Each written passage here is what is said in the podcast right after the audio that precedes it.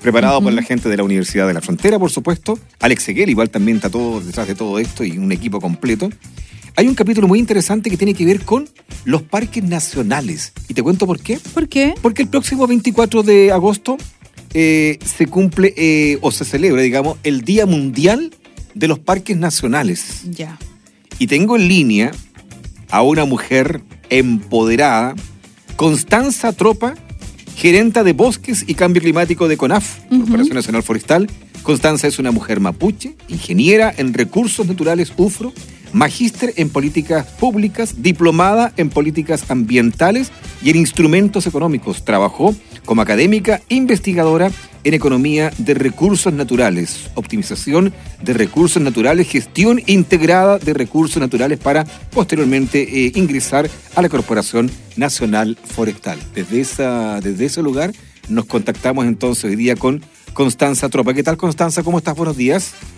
Buenos días eh, a todas y a todos. Bienvenida. Constanza, bienvenida. Muchas Ah. gracias. El tema de hoy o el capítulo de hoy hablaremos sobre eh, parques nacionales. Me gusta el tema. ¿Cómo se diferencia un parque nacional de otras figuras de protección, como por ejemplo los santuarios, las reservas, monumentos naturales? ¿Cómo identificamos un parque nacional? Buena pregunta, me gustó. Pero muchas gracias Beatriz Rolando, creo que es una muy buena pregunta porque en general en Chile tenemos varias categorías, Mm. pero las que nosotros consideramos en, en el sistema de áreas protegidas del Estado de la Ley 18.362 Ujú. eh, considera tres categorías principalmente, que es Parque Nacional, Reserva y, monu- y Monumentos Naturales. Y también hay otras categorías que son híbridas entre público-privadas o privadas también, en donde encontramos, por ejemplo, los santuarios de la naturaleza u otras categorías de conservación. En general tiene que ver con eh, las diferencias del área protegida eh, que, que tienen distintos estados de protección. Por ejemplo, los parques son los que tienen mayores restricciones y son regiones que están establecidas para la protección y conservación de la belleza escénica natural y también de la flora y fauna eh, de importancia a nivel nacional, Mm. eh, de las cuales el público puede disfrutar eh, bajo la vigilancia oficial del sistema de áreas silvestres protegidas del Estado. A diferencia de la reserva, la reserva son recursos que son necesarios de conservar y que son susceptibles de esto a sufrir degradación e importancia eh, de la biodiversidad.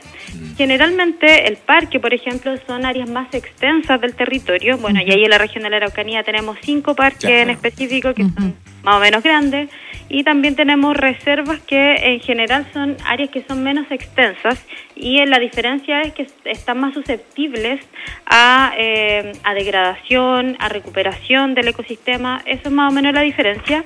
Y después tenemos el monumento natural, que son que ahí ya incorporamos otras variables como sitios geológicos relevantes desde el punto de vista escénico, cultural y educativo o científico. Mm. El objetivo en general del monumento natural es la preservación eh, de ambientes naturales y rasgos culturales y escénicos eh, a nivel territorial y que las actividades son de educación, investigación o recreación. Correcto. Entre ellos está el Cerro Ñerol, ¿verdad? El Parque Natural. Claro, eh, exactamente. Monumento Natural. Monumento natu- Natural Cerroñerol. Correcto. Es precioso. Constanza, ¿cómo se diferencian los parques nacionales que encontramos en la Araucanía? Nombramos, eh, por ejemplo, el Parque Nacional Conguillío, Oh, el Parque Nacional Huerquehue, Wow. de otros que podemos encontrar en la zona norte, nombrar, por ejemplo, el Parque Nacional Pan de Azúcar, que tiene ecosistemas y paisajes distintos y variados. Lo pregunto porque siempre tenemos en mente, por lo menos en esta región, que los parques están rodeados de árboles. Claro. Todo verde. Claro, claro. Lo que pasa es que, bueno, Chile tiene unas características climáticas bien distintas. Por ejemplo, uno va de la zona norte, donde es totalmente desértico, y va al extremo sur, donde todo es prácticamente verde. Mm. De hecho, en el extremo sur hay Seri y Magallanes, donde las mayores superficies de áreas silvestres protegidas tenemos. Por ejemplo, eh, a nivel del NASPE, el NASPE, por si acaso, es un sistema de conservación in situ. Tenemos otro, otros sistemas, por ejemplo, Exitus, que es la recolección de material genético, otro tipo, eh, y que el objetivo es conservar el patrimonio y tutelar la preservación de la naturaleza, asegurando la biodiversidad biológica. Bueno. Es, es por esto que surge este sistema de áreas silvestres protegidas. Bueno, y a nivel de, ecosistémico, eh, de ecosistemas propios, eh, tenemos en el desierto de Atacama el matorral y el bosque esclerófilo, después vamos avanzando, están los bosques lluviosos templados, la estepa patagónica, los lagos andinos y la punta alto andina de los ecosistemas marinos costeros asociados a las corrientes de Humboldt, por ejemplo. Eh, entonces tenemos una biodiversidad y que por lo general eh, está dada por varias características. Eh, la diversidad de hábitats que tenemos en Chile eh, se caracteriza por tres aspectos. El primero que es la riqueza en términos, eh, que tenemos una baja riqueza en términos del número de especies. Sin embargo, ese número de especies tiene altos niveles de endemismos especialmente de anfibios, mariposas y flora arbórea. Por ejemplo, ¿no? si uno mira la zona norte, eh, no sé, son ecosistemas que se ven con poca vegetación, pero por ejemplo tienen una fauna endémica muy rica y por lo tanto así podemos diferenciar los parques que tienen que ver más con la biodiversidad que se encuentra en esos ecosistemas. Ahí sí, ya, correcto. O sea, hay muchos mucho ser vivo endémico que son solamente de ese lugar. Eh, Constanza, te invito a la música y luego volvemos con este interesante tema que a mí en lo particular los parques me vuelven loco, sobre todo yo amo uno que es el huerquehue. Pero mira, vamos... El huerquehue es precioso, mi favorito igual. vamos a la música y estamos de vuelta, ¿ya? Ok.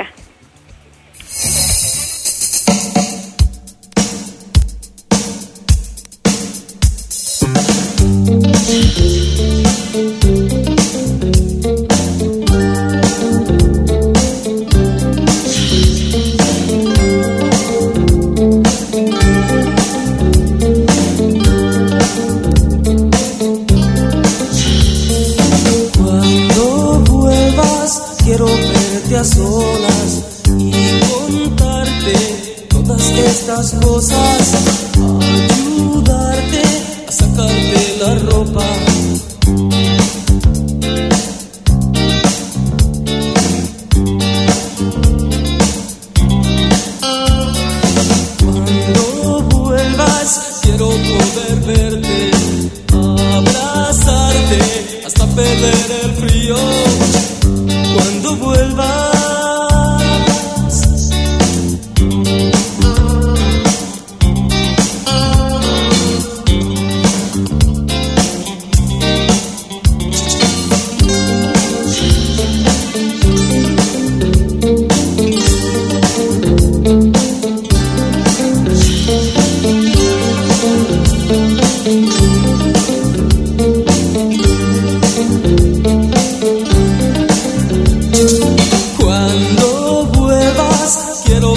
solas y contarte todas estas cosas, ayudarte a sacarte la ropa.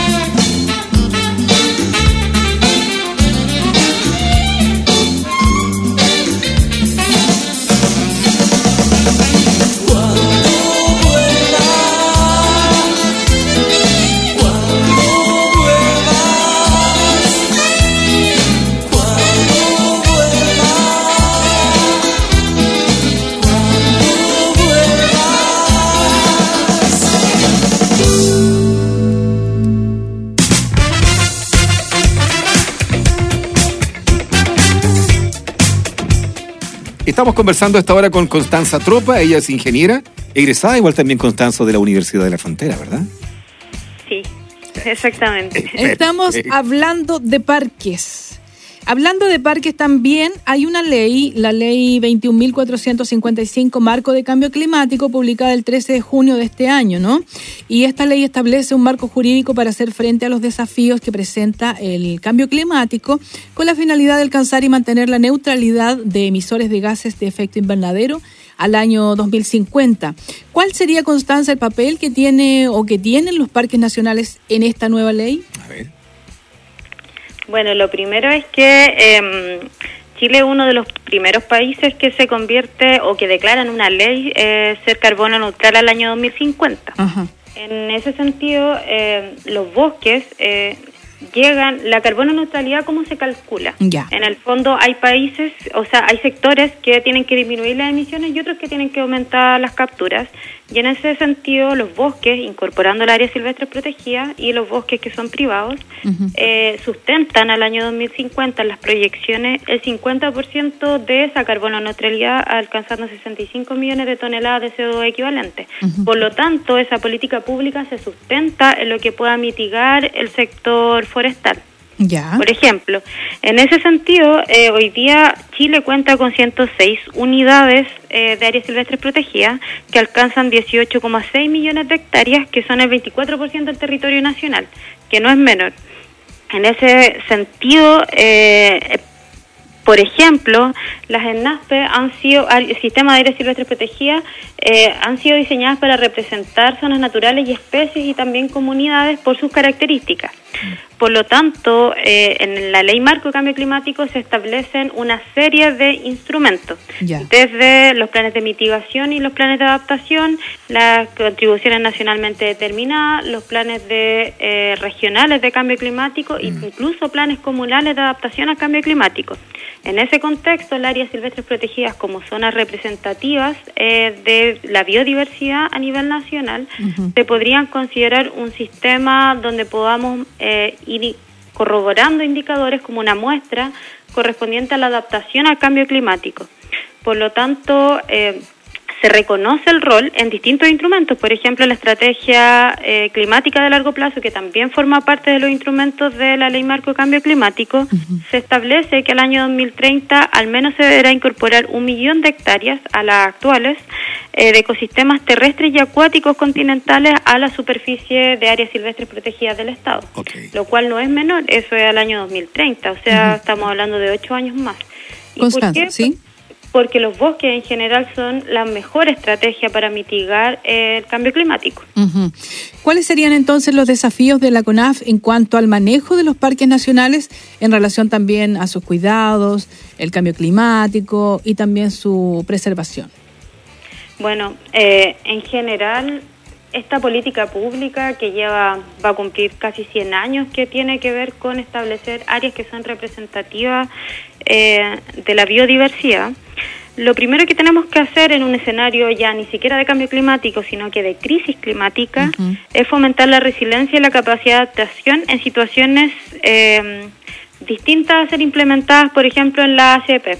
Por ejemplo, aumentar el tamaño, las zonas de protección, establecer buffer alrededor del área silvestre protegida, mejorar la conectividad funcional eh, entre los distintos parches de eh, bosque o cualquier ecosistema representativo, eh, mantener y mejorar el estado de humedales, forestación costera, gestión de cuenca, etcétera, etcétera.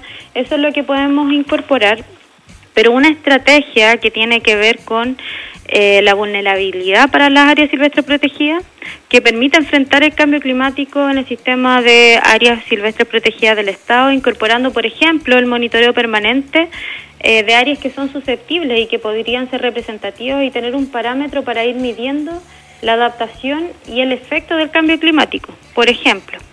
Eh, por otro lado, eh, será muy clave que establecer nuevas áreas silvestres protegidas como áreas estratégicas eh, para poder continuar midiendo esto, porque hasta hoy día, el- a pesar de la gran superficie que tenemos de áreas silvestres protegidas, aún tenemos solo un 17% de representatividad de los ecosistemas.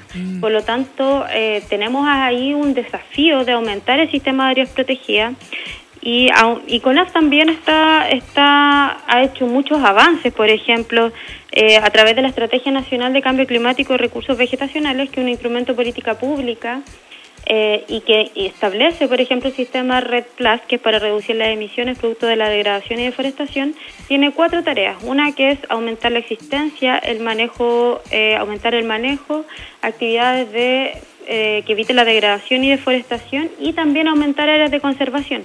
Por lo tanto, Chile tiene como gran desafío implementar esa estrategia Red Plus, en donde eh, no solo las áreas que están en el sistema de áreas silvestres protegidas, sino también las áreas que eventualmente pudieran ser privadas y tener Claro. una red, eh, una red integrada que nos permita eh, tener ecosistemas representativos porque sustentan la biodiversidad. O sea, sin biodiversidad probablemente no podríamos tener vida, por eso se, Es- se establece un- una comisión de soberanía alimentaria en donde lo- se declara que los bosques sustentan el 80% de la biodiversidad. Así es, qué interesante tema, da para mucho. Eh, Constanza, no quiero que sea la primera vez, sino que sea quizás el comienzo para ir hablando de nuestros parques. Así que te invitamos para una próxima para que estemos en contacto. Bueno, Sí, bueno, que estén muy bien. Muchas gracias por la invitación. gracias a ti. Gracias, a ti. Cariños. Que tengas una gran semana. Bueno, Igual ustedes, chau. chao, chao. Constanza Tropa de CONAF conversando con nosotros, orientándonos un poquito, marcando la diferencia, creo que es un parque nacional, una reserva, creo que es un monumento natural, en fin. Qué bonito, lindo. Así es, en nuestro espacio de sintonía ambiental, esta sección en la que integrantes de la comunidad de la Facultad de Ciencias Agropecuarias y Medio Ambiente de la Universidad de la Frontera comparten con nosotros y la audiencia información de su interés sobre medio ambiente, producción alimentaria, entre otros temas. Gracias por esa comunicación porque fue espectacular.